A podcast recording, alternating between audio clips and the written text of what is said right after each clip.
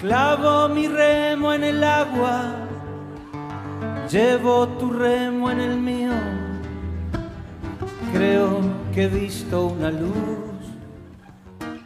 al otro lado del... Buenos días, buenas tardes o buenas noches amigos, bienvenidos a otro programa más de literatura, poesía y canto, siempre por Radio Punto Latino Sydney.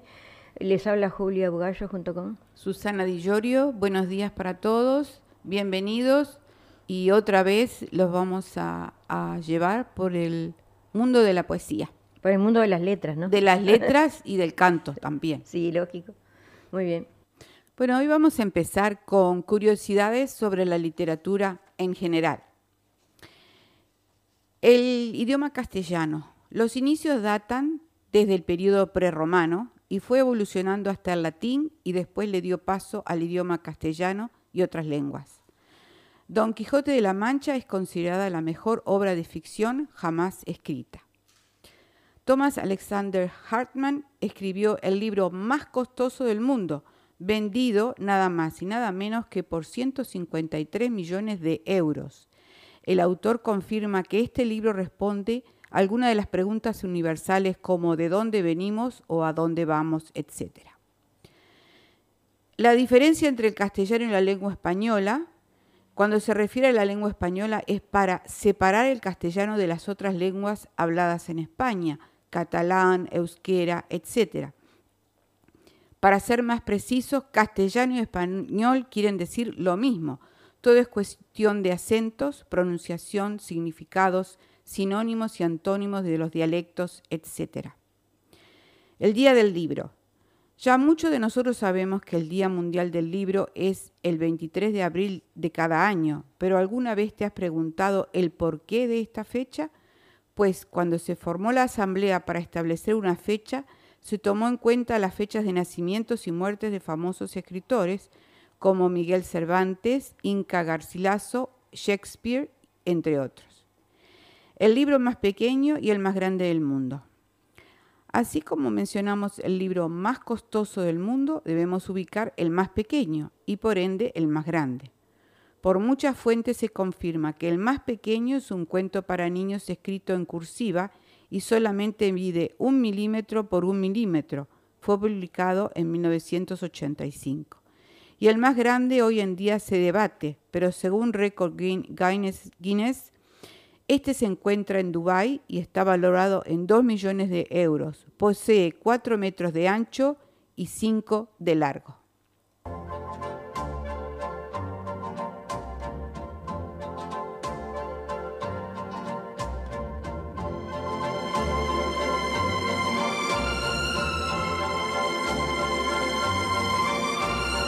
Sí, este, muy interesante el artículo que leyó Susana, ¿eh? la verdad que sí. Eh, dice muchas cosas, ¿no?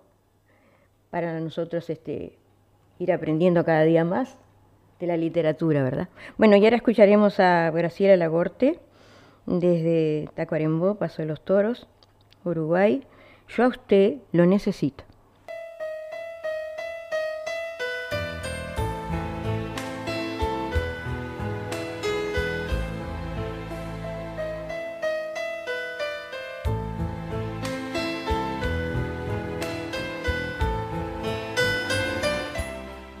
Yo a usted lo quiero.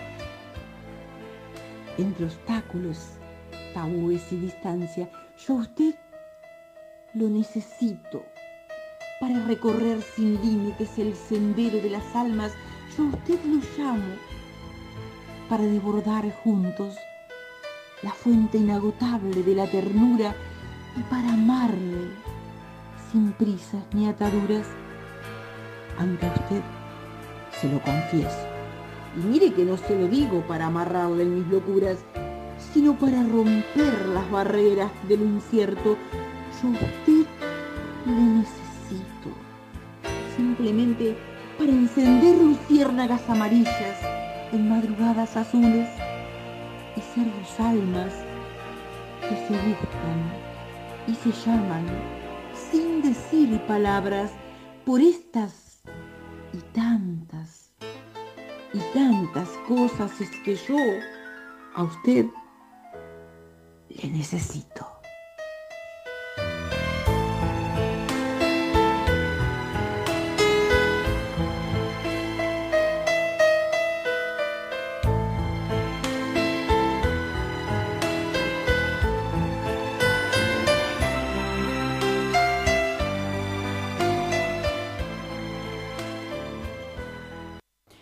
Continuación tendremos a Adela Torres Fabra, de Maldonado, Uruguay, con una canción de su autoría, Qué desencuentro.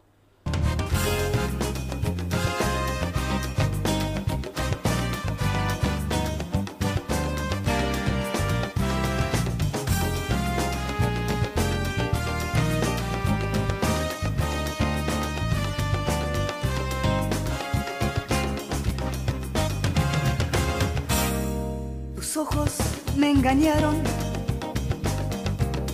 Creí en tu amistad. Y hoy me doy cuenta que no hay nada más que hablar. Todo te lo di. Todo lo perdí.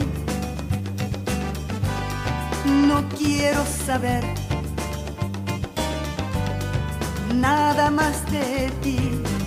Qué desencuentro, no lo pensaba. Qué desencanto, pues yo te amaba. Qué desencuentro, no lo esperaba. Qué desengaño, tú no me amabas. El día, el día que lo entiendas, te faltará el amor pero será muy tarde. No estaré yo. Busca tu destino en alguien como tú, que no entienda nada de cosas del corazón, que desencuentro no lo pensaba qué desencanto, pues yo te amaba, qué desencuentro, no lo esperaba, qué desengaño, tú no me amabas, qué desencuentro, no lo pensaba, qué desencanto, pues yo te amaba, qué desencuentro, no lo esperaba, qué desengaño, tú, tú no me y continuando con nuestro programa de literatura, poesía y canto, hablaremos un poquito de los mejores poetas en castellano del siglo XX. La poesía es un arma cargada de futuro, escribió Gabriel Zelaya, y lo cierto es que pese a que es uno de esos géneros que parecen vivir en permanente crisis, sobrevive a todas las catástrofes. El relato del cambiante siglo XX podía escribirse en verso. En Librotea nos atrevemos a hacer una lista, no jerárquica, y abierta a nuevas propuestas, con los mejores poetas en lengua castellana del pasado siglo. Al calor de la generación de 27 se crearon algunos de los grandes nombres de la literatura española. Universales son los poemas de Rafael Alberti y Vicente Alessandri, la obra y la figura de Federico García Lorca. Trascienden a lo literario y son símbolo de aquella España. Antes de ellos estuvo Antonio Machado y sus campos de Castilla, Juan Ramón Jiménez, fue el tercer español en alzarse con el Premio Nobel de Literatura, además del hombre que convirtió en universal a un burro. Son muchos lectores los que se han dejado conquistar por Platero y yo. En esta lista se cuela otro premio Nobel, la chilena Gabriela Mistral, la historia aún no digerida que Jorge Luis Borges no ganara nunca el galardón más prestigioso de las letras mundiales. Sus poemas no se ganaron a los académicos suecos, pero sí a miles de lectores. Otros nombres capitales que merecen un lugar en esta lista son César Vallejo, Idia Vilariño, Alejandra Pizarnik, Pablo Neruda o Mario Benedetti. Durante las últimas décadas han sido varios los poetas que se han ganado un puesto en esta lista. Allí están las obras de María Victoria Atencia, Ángel González o Piedad Bonet. También el de Luis Alberto de Cuenca, que se desenvuelve escribiendo canciones para la orquesta Mondragón, pero también ganando el Premio Nacional de la Crítica. Y un fenómeno, fenómeno curioso, el centenario de Gloria Fuertes, le dio a la poeta madrileña el lugar que muchos críticos le negaron. En otro momento seguiremos leyendo porque es muy extenso el relato este. pero es muy interesante. Hay muchísimo para hablar. En otro momento seguiremos con este Seguro. Y ahora compartiremos un tema musical de Sergio Breat, Chacarera del Patio, desde el Chaco, Argentina.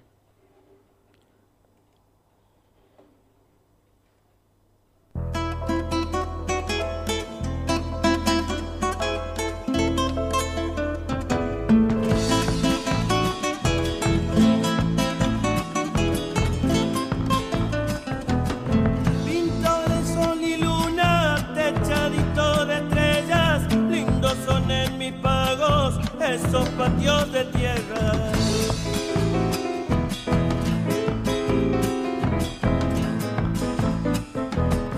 Patio cara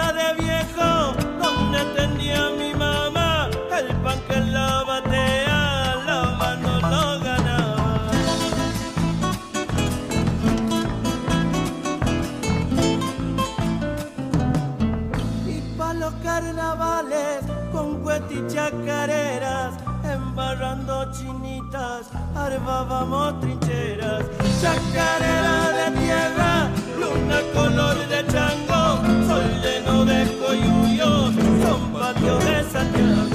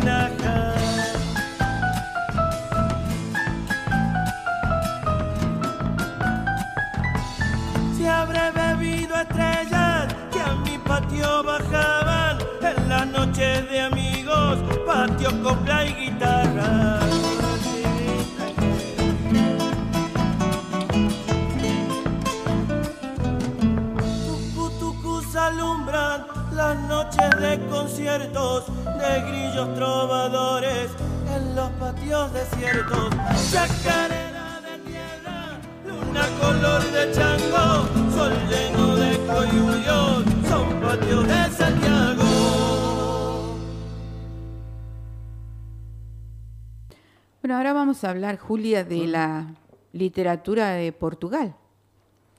Se denomina literatura portuguesa o literatura de Portugal a la literatura escrita en idioma portugués por escritores portugueses.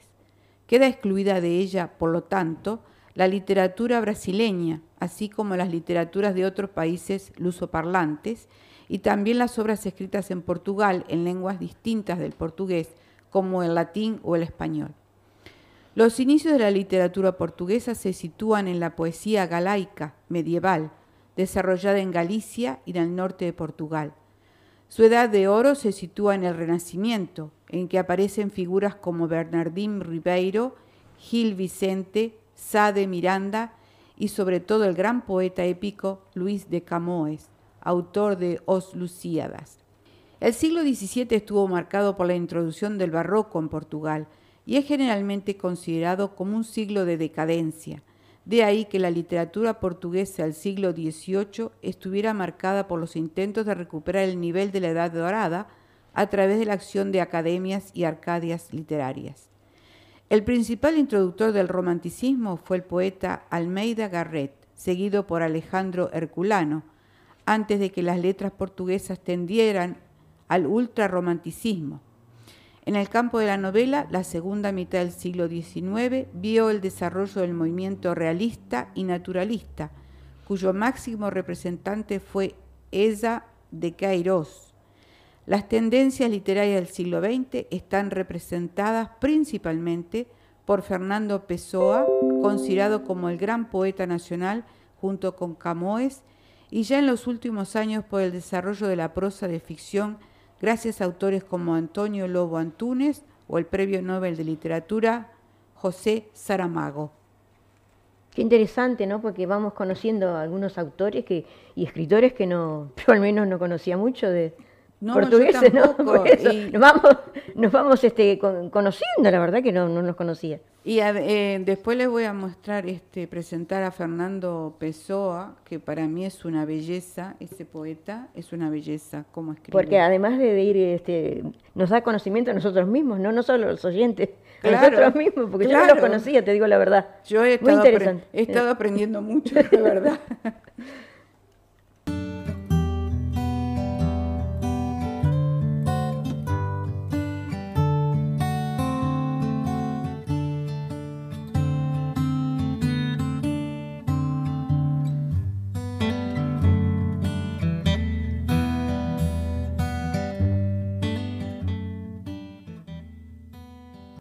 Y ahora escucharemos a Ana Ulesla de La Rioja, Argentina, con una bonita poesía, Abuso, la oscuridad.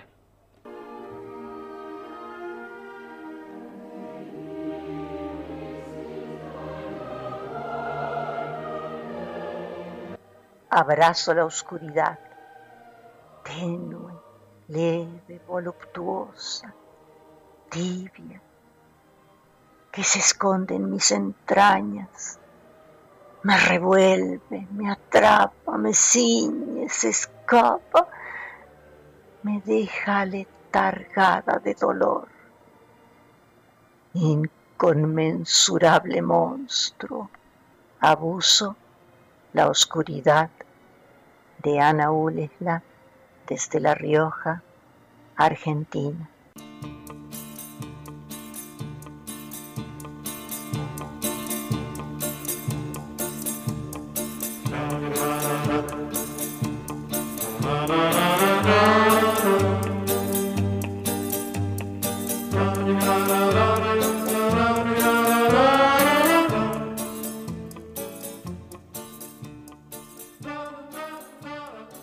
Con nuestro programa, compartiremos, eh, digamos que el chileno Raúl Zurita se adjudicó este martes en España el premio Reina Sofía de Poesía Iberoamericana, el más prestigioso galardón de este género en español y portugués, según el fallo del jurado.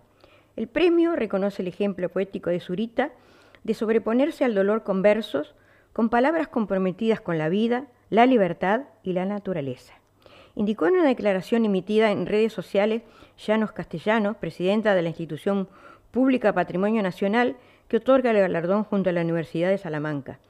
Castellano dijo esperar que la extensa obra poética de Zurita, de 70 años, pueda servir de ejemplo de cómo sobreponernos a tanto dolor y tanto pesar en medio de la pandemia del COVID-19.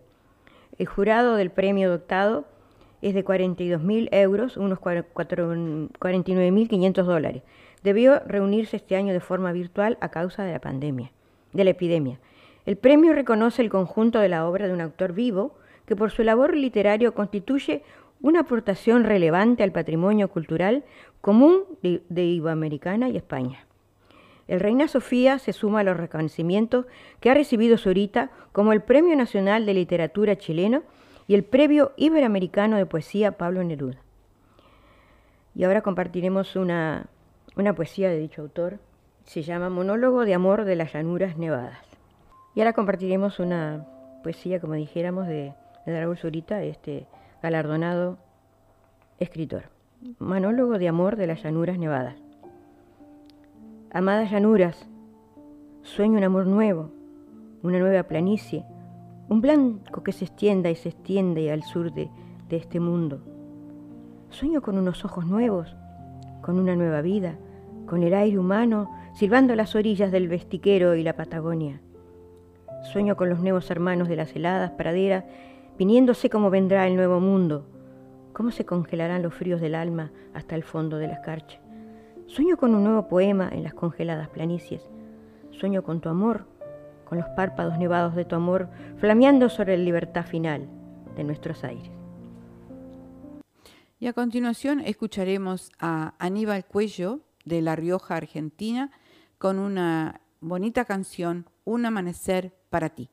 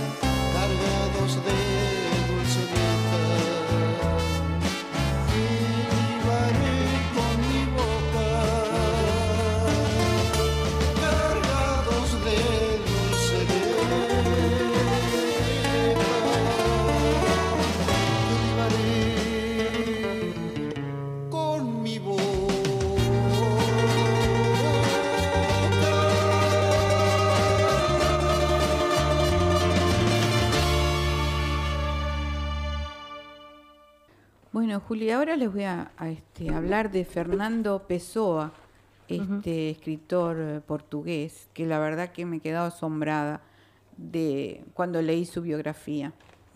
Nació en Lisboa en 1888 y murió en 1935.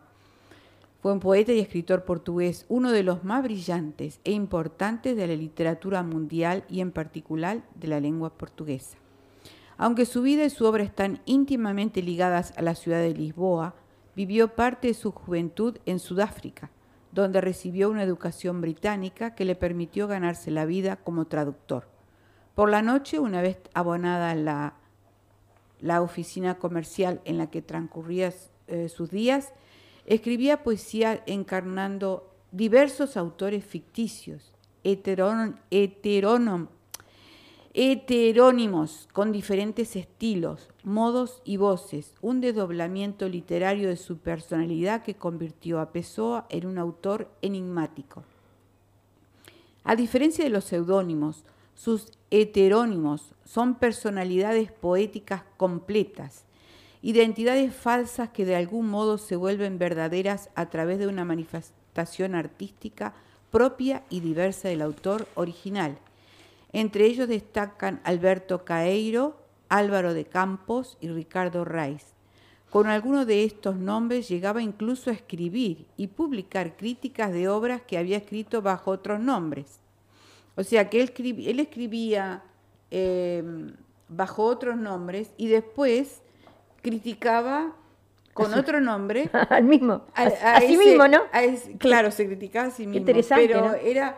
Eh, era crítico de sí mismo. De sí mismo, pero a su vez eh, todo lo que escribía con los diferentes eh, seudónimos era diferente. O sea que era como que era otra persona. Sí, sí, ¿no? sí, sí. Un cuarto heterónimo de gran importancia en la obra de Pessoa es Bernardo Suárez, autor del libro del desasosiego, su principal contribución en prosa a la literatura universal. Pessoa murió por problemas hepáticos a los 47 años en la misma ciudad en que naciera, dejando una descomunal obra inédita que todavía suscita análisis y controversias. Creo que hay como 130 obras que están que están revisando, ah. que, que, no las han eh, revisado todas. Le voy a leer el poema del libro de la obra El guardador de rebaños en un día excesivamente nítido. En un día excesivamente nítido, día en, el que quiso la voluntad haber trabajado mucho, para luego no trabajar nada en él, entreví como una avenida a través de los árboles, lo que tal vez sea el gran secreto, aquel gran misterio del que los poetas hablan.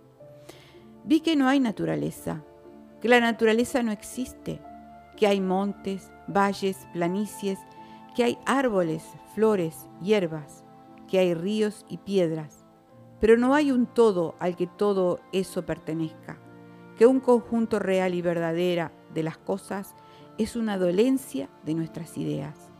La naturaleza es parte sin un todo. Esto es tal vez el tal misterio del que hablan. Esto fue lo que sin pensar ni parar acerté que debía ser la verdad, que todos quieren creer y que no creen, y que solo yo, porque no quiero creer, creo.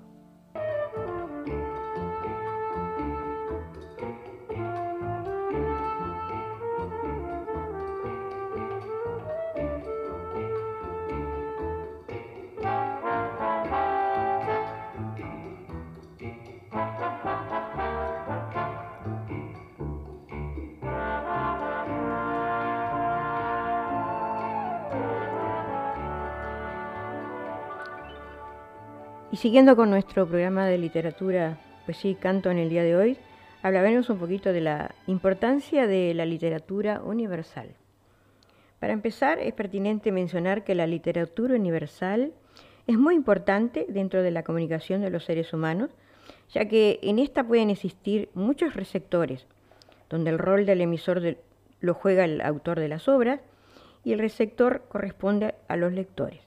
Así como también, por su parte, la obra literaria le concierne al mensaje. De esta manera, la literatura es de gran relevancia dentro de las sociedades como forma de comunicación, para el conocimiento de la propia sociedad, las cercanas y más lejanas, así como las contemporáneas o antiguas. Todo esto puede ser a nivel local o global. De acuerdo con las consideraciones anteriores, se puede afirmar que las clasificaciones de las obras dependen de lo que contengan los mensajes o de su esencia, así como también de su estructura, siendo este un aspecto básico para el entendimiento de las mencionadas. Detallando más la importancia de la literatura universal, otro factor central es que por medio de ella se puede conocer el modo de vida, las costumbres, tradiciones, religiones y cosmovisión de los pueblos. También se puede llegar al conocimiento de hechos históricos que han marcado grandes épocas y aspectos del presente. Por otra parte, para el manejo de los idiomas como un arte, tenemos a la literatura universal, donde en muchas ocasiones se utilizan formas de expresión llenas de cualidades y gran belleza como una manera de manifestación artística. Finalmente, como parte de la relevancia de la literatura universal, se tiene que por medio de ella se pueden expresar diversos sentimientos y emociones, así como también representa una herramienta fundamental para el logro de la transmisión de conocimientos valiosos y enseñanzas, sin olvidar que representa un apoyo para la evolución de las diversas culturas y civilizaciones. Bueno, ahora vamos a escuchar a Adela Torres Fabra de Maldonado, Uruguay, con una canción. Ella, esta señora es este auto, eh, cantautora, Milagro de Amor a la distancia.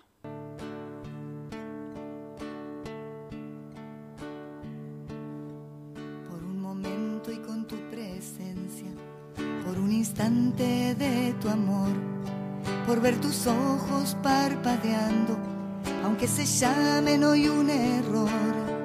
Por un momento y con tu presencia, se vuelve en vano mi ilusión, mas toda yo daría mi vida para regalarte esta canción.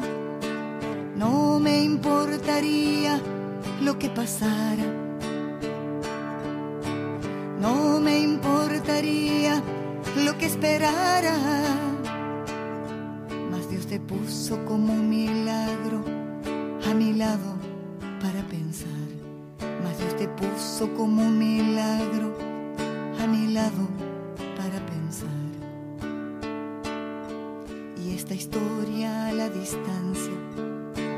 sé si la entenderás, mas yo quisiera verte alegre, cantando conmigo esta canción, tocando la guitarra, trasnochando en cualquier lugar, descubriendo cómo se conjuga la distancia en el amor. No me importaría lo que pasara no me importaría lo que esperara.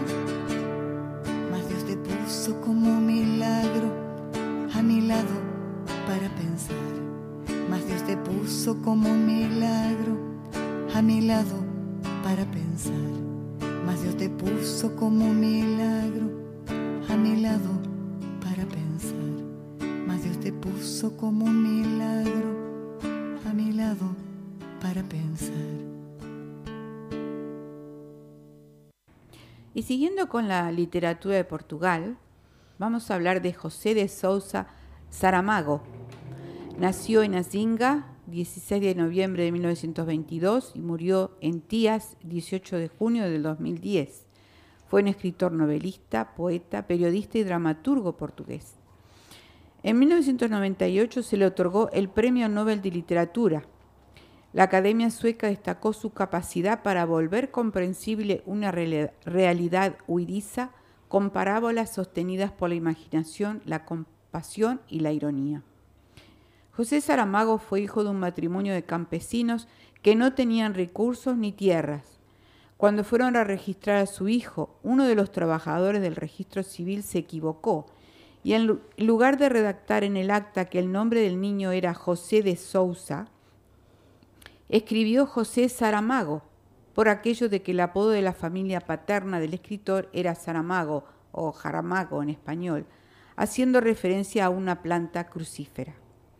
El padre de Saramago quería que su hijo fuera cerrajero, y cuando éste tomaba el curso para aprender el oficio, en ese mismo lugar tomaría el curso de literatura, que lo llegaría a transformar en un ávido lector. La primera novela que escribió Saramago, y sin mucho éxito, fue Tierra de Pecado. Son muchas las referencias a la vida de José Saramago que han quedado plasmadas en su obra literaria, además de sus textos autobiográficos. Por ejemplo, en Levantado del Suelo hace una profunda reflexión sobre la situación por la que pasaron varios campesinos de la región de Alentejo, o en Memorial do Convento, en 1982, narra las duras condiciones de vida que vivía el pueblo portugués en épocas de hambre, guerra y supersticiones. También ha incursionado en el mundo de la poesía, poemas posibles, del relato infantil la flor más grande del mundo, entre otras ramas de la literatura. En 1998, José Saramago se convirtió en el primer escritor de la lengua portuguesa en obtener un premio Nobel de literatura. Y ahora les voy a leer un poema de él, eh, de José Saramago. El poema se titula Intimidad. En el corazón de la mina más secreta, en el interior del fruto más distante, en la vibración de la nota más discreta, en la caracola espiral y resonante, en la capa más densa de pintura, en la vena en que el cuerpo más nos honde, en la palabra que diga más blandura, en la raíz que más baje, más esconda, en el silencio más hondo de esta pausa, donde la vida se hizo eternidad, busco tu mano y descifro la causa de querer y no creer, final, intimidad. Muy bonito ese poema y además ese autor tampoco, este escritor, no lo conocía. No sé si tú lo conocías, pero... Había oído hablar de él, pero... En general los escritores portugueses no son muy relevantes, muy conocidos, ¿no? ¿no? En el ambiente literario, digo. Este, desafortunadamente, deben haber tantos autores que no, que no los conocemos, ¿no? Pero despacito, despacito vamos a ir conociendo. Ahora le quería leer algunas frases de José Saramago. Dice así, yo no escribo para agradar ni tampoco para desagradar, escribo para desosegar. Si la literatura pudiera cambiar el mundo, ya lo habría hecho. La historia se escribe desde el punto de vista de los vencedores. Los vencidos nunca han escrito la historia se escribe fatalmente desde un punto de vista masculino. No hacemos más en la vida que ir buscando el lugar donde quedarnos para siempre. Y por último, los únicos interesados en cambiar el mundo son los pesimistas, porque los optimistas están encantados con lo que hay. que es verdad, ¿no es cierto? frase.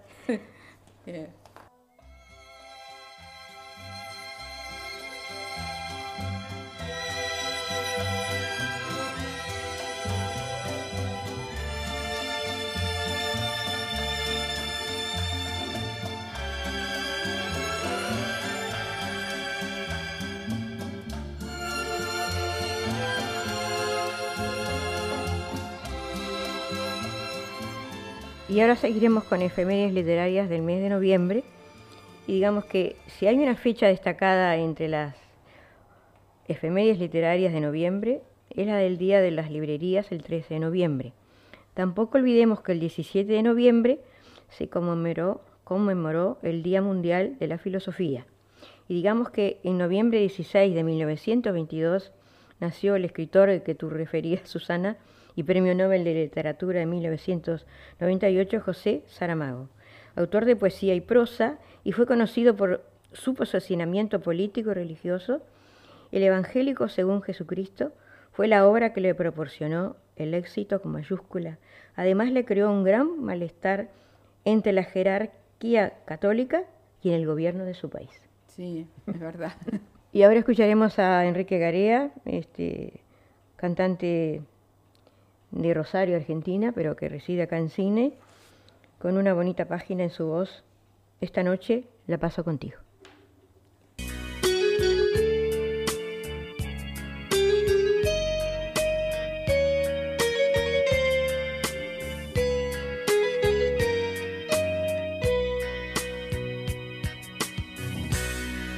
Mañana me iré, amor mío, qué triste estaré. Te digo, mañana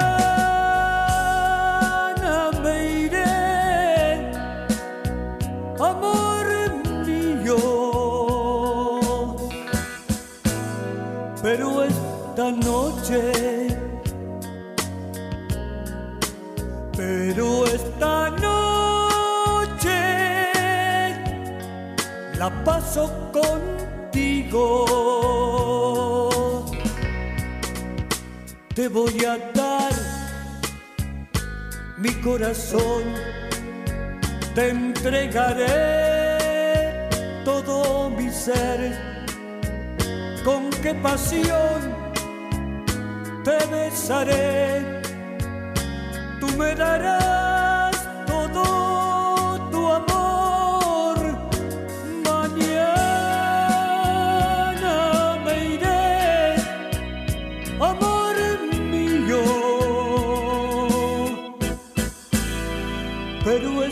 noche, pero esta noche la paso contigo.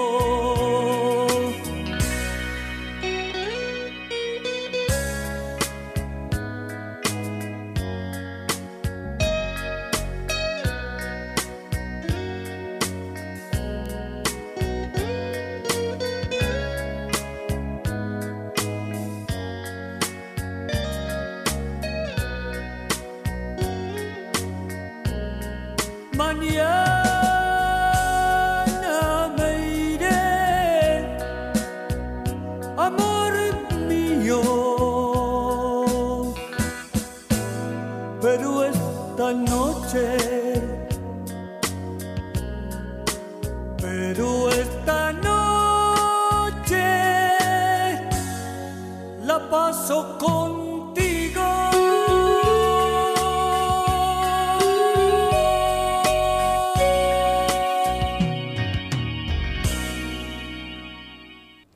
Julia, y ahora este, vamos a hacer un pequeño anuncio del, del grupo Palabras, que el cual integramos las dos hace muchos años, ¿verdad? Sí, cómo no. Este, la próxima reunión será este sábado 28 de noviembre, de las 10 de la mañana a las 2 de la tarde, en la biblioteca de Liverpool, Ese primer piso, eh, Pink Room.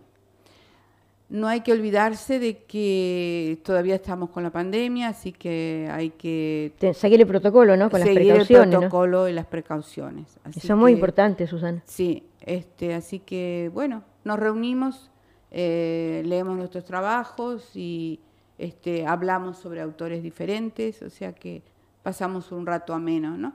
Pero este, así que lo- el que esté interesado los esperamos. Este sábado 28. A las 10 de la mañana en la biblioteca de Liverpool.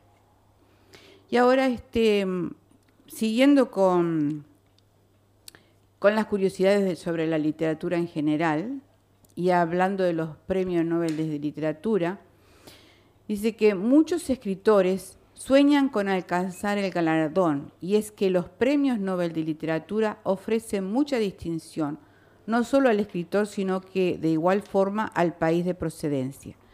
Aquí le dictamos dos curiosidades sobre estos premios. La primera curiosidad. En la historia de estos premios solo dos escritores han rechazado el galardón y fueron Jean-Paul Sartre y Boris Pasternak.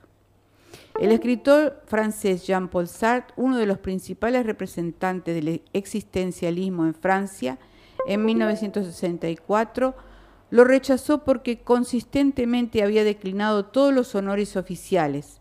Sartre lo consideraba un premio burgués. En 1958, el novelista y poeta moscovita Boris Pasternak fue nominado al Nobel de Literatura por sus importantes logros tanto en la poesía, lírica contemporánea como en el campo de la gran tradición épica rusa. Pero pese a que inicialmente aceptó el honor, el autor de Doctor Shivago fue obligado por las autoridades soviéticas a declinar el premio. Sus obras completas nunca fueron editadas en su país natal hasta el año 2004. Y la segunda curiosidad es que las obras más premiadas han sido las inglesas. Y para finalizar les diremos que la Biblia es el libro más vendido. Y ahora escucharemos a José Licidini, eh, poeta uruguayo de Minas, La Valleja, en el poema Atardecer. El atardecer me duele, su paso melancólico contrario a todo renacer. Para peor, fin de semana, donde también duele algún recuerdo, que cree que soy su dueño y por eso se me queda mirando y por más que le digo que se vaya, no me obedece.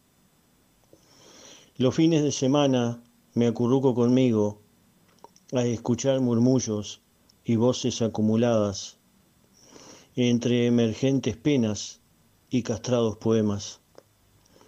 El atardecer depresivo e insondable sabe que si llueve me muevo al ritmo del agua.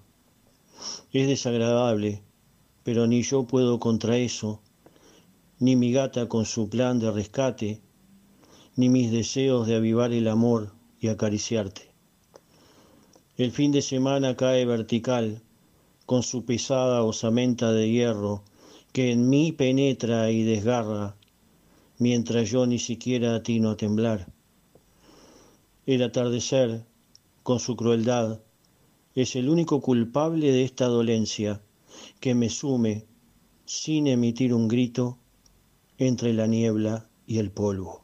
Y ahora compartiremos una página del grupo Piedra Perdida desde Santa Fe, Argentina, cada hombre a cada mujer.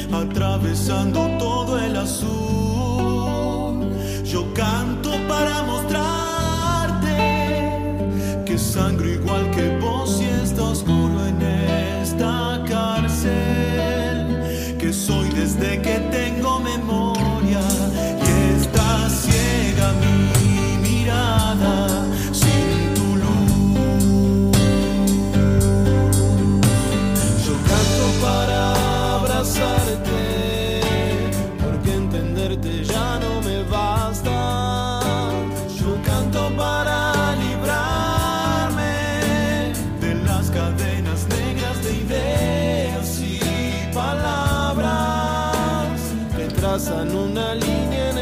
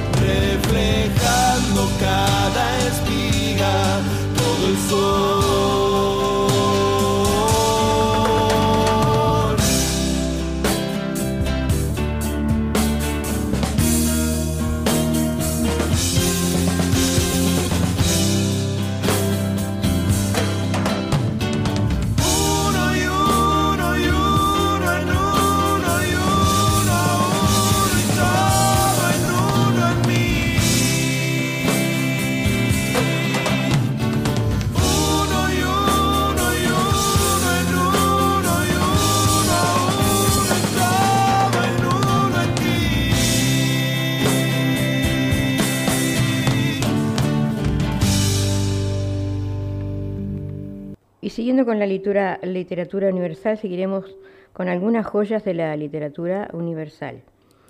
Digamos que en el 2002, organizado por el Club de Libro Noruego y a propuesta de 100 escritores de 54 países diferentes, se formó la Biblioteca Mundial y se trataba de reflejar los 100 mejores libros de la literatura mundial con libros de todos los países, culturas y periodos de tiempo. Cada escritor tuvo que elegir sus 10 libros preferidos el resultado de ello dio origen a una lista de 120 joyas literarias creada por nuestros usuarios. Estos son los 10 más votados. Eh, a todos no se los voy a poder este, nombrar porque es una lista extensa, ¿no? Imagínense, pero le voy a empezar el primero que dice 100 años de soledad de Gabriel García Márquez. Y el libro narra la historia de la familia Buendía a lo largo de siete generaciones en el pueblo ficticio de Macondo. José Arcadio Buendía y Úrsula Iguarán son un matrimonio primos que se casaron lleno de presagios y temores por su parentesco y el mito existe en la región desde que su descendencia podía tener cola de cerdo. Considerada una obra maestra de la literatura hispanoamericana y universal, es una de las obras más traducidas y leídas en español. Don Quijote de la Mancha lleva el segundo puesto, de Miguel de Cervantes. La novela comienza describiéndonos a un tal Alonso Quijano, hidalgo pobre, que enloquece leyendo libros de caballería y se cree un caballero medieval. Decide armarse como tal en una venta que él ve como castillo, le suceden toda suerte de cómicas aventuras en las que el personaje principal, impulsado en el fondo por la bondad y el idealismo, busca desfacer agravios y ayudar a los desafavorecidos y desventurados y profesa un amor platónico a una tal Dulcinea del Taboso, que es, en realidad, una moza labradora de muy buen parecer. Y sigamos con el Principito de Antonio de Saint. Dice, se considera un libro infantil, pero en realidad es una metáfora donde se tratan temas tan profundos como el sentido de la vida, la amistad y el amor. Un aviador se encuentra perdido en el desierto de Sahara. Entonces aparece un pequeño príncipe.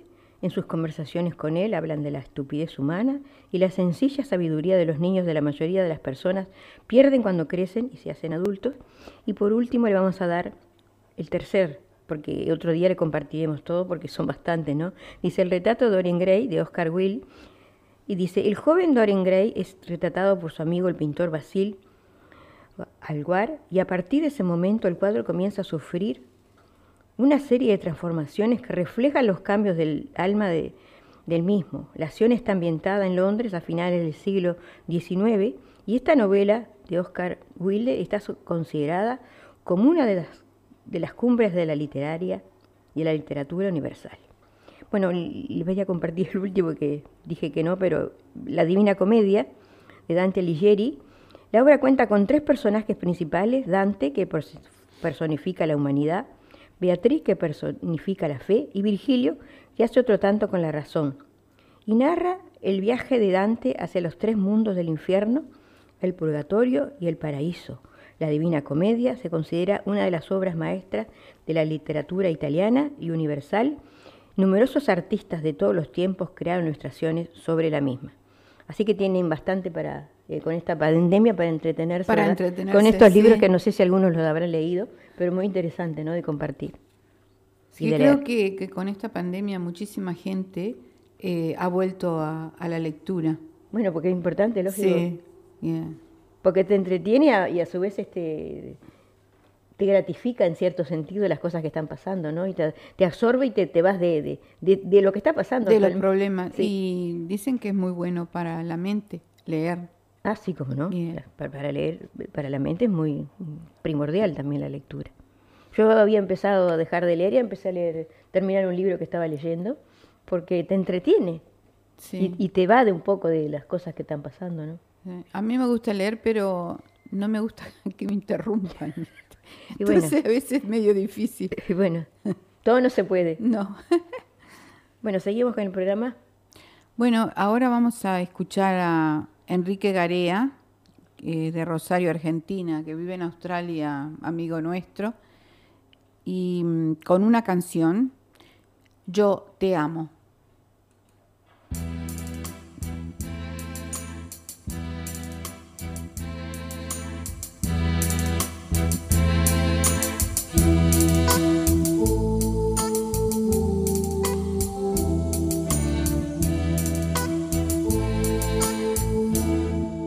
Por ese palpitar que tiene tu mirar.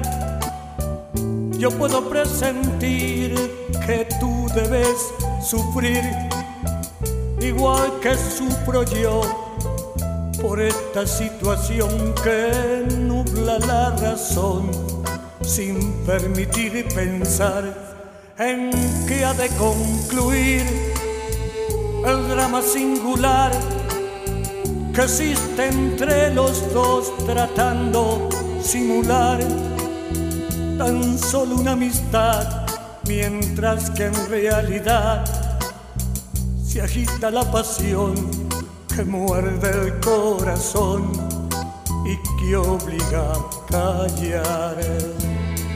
Yo te amo, yo te amo, tus labios de rubí, rojo carmesí, parecen murmurar mil cosas sin hablar. Y yo que estoy aquí, sentado frente a ti, me siento desangrar sin poder conversar, tratando, tratando de decir, tal vez será mejor me marche yo de aquí para no vernos más. Total, que más me da? Ya sé que sufriré, pero al final tendré tranquilo el corazón y al fin podré gritar, yo te amo, yo te amo, yo te amo por sobre todas las cosas del mundo.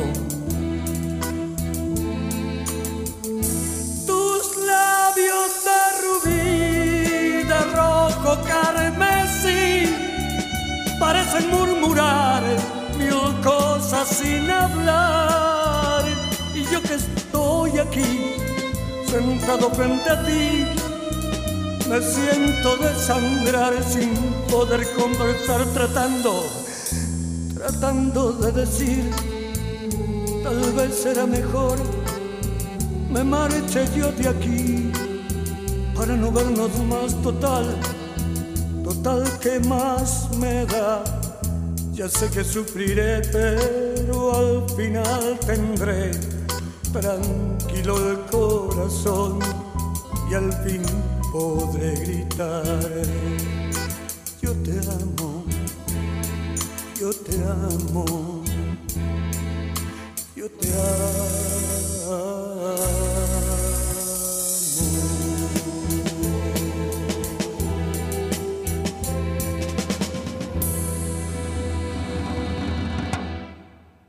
ya llegando casi al final del programa, les quiero compartir que el 22 de noviembre pasado se conmemoró en Argentina y en Uruguay el Día de la Música o del Músico y para festejar a todos aquellos que de alguna u otra forma se relacionan y conocen sobre música y la fecha conmemora la muerte de Santa Cecilia, personaje medio legendario a partir del cristianismo y patrona ella misma de los músicos.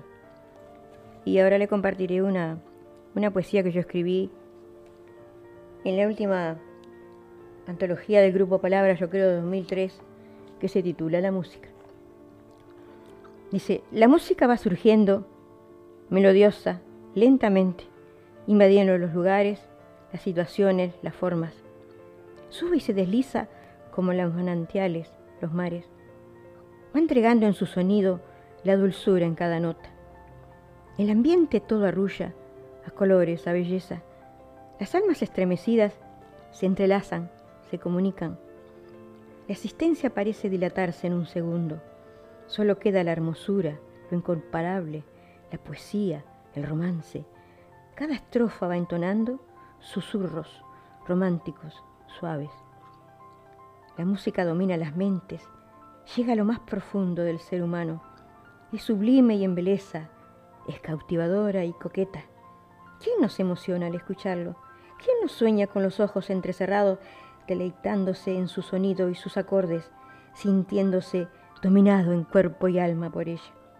Doblega, hechiza, apasiona, da felicidad, frescura y un dulce alivio a nuestros temores y penas. Muy. Bueno, y ahora les voy a entregar una poesía mía que se llama Oh Amor. Oh amor, que anidas en el pecho de los enamorados, inspiración de cientos de poetas, fuente inagotable de poemas y leyendas. Eres el hombro, el hombro que sirve de apoyo, la fuerza que mueve los espacios más recóndidos. Eres cual torrente de agua cristalina que baja las montañas, salpicando las piedras que duermen en la orilla. Eres cual brisa que acaricia al ser amado o como el silencio que escucha embelesado. Oh amor, trino dulce que despierta las mañanas y como el sol alumbras lo más profundo del alma. Llevas al desvarío al que no tiene calma, haces doler aunque no tenga llagas. Eres gota de rocío que refleja las plantas, miriadas de colores que el corazón realza. Eres el palomo que desde la rama a su enamorada canta, o el beso trémulo de la Virgen Blanca. Oh amor, eres la fuerza que todo mueve, que a todo les llega y a cada rincón alcanza. Eres la suave brisa que acaricia los cabellos, o el rayo de sol que ilumina los campos, alegrando todo lo que a su paso encuentra. Guías a los pueblos de tierras muy lejanas, curas al enfermo y al que está solo acompañas. Amor, palabra hermosa, muy poco apreciada, sembrado en los campos del mundo, llenarías de felicidad los corazones y las almas. Muy bueno también eso. Gracias. Remo en el agua Llevo tu remo en el mío, creo que he visto una luz al otro lado del río. Y así vamos llegando a otro programa más de literatura, poesía y canto, siempre por Radio Punto Latino Cine. Agradecemos a todos los poetas que han, que han colaborado con nuestro programa, así como también a todos los cantantes con sus temas. Esperamos que haya sido de su agrado y nos vemos el próximo jueves y sigan cuidándose amigos porque allí por Sudamérica, por Uruguay sobre todo, otra vez otra ola de pandemia, así que a seguir con los protocolos amigos. Susana. Sí, este, muchas gracias por, por escucharnos y espero que les haya gustado el, el programa. Tratamos de traer lo más variado posible y nos escuchamos la semana que viene. Eh, eh, recuerden que todo esto está preparado con mucho cariño para todos ustedes. Bueno, muchas bendiciones amigos y cuídense por favor. Chao, chao. Chao, chao.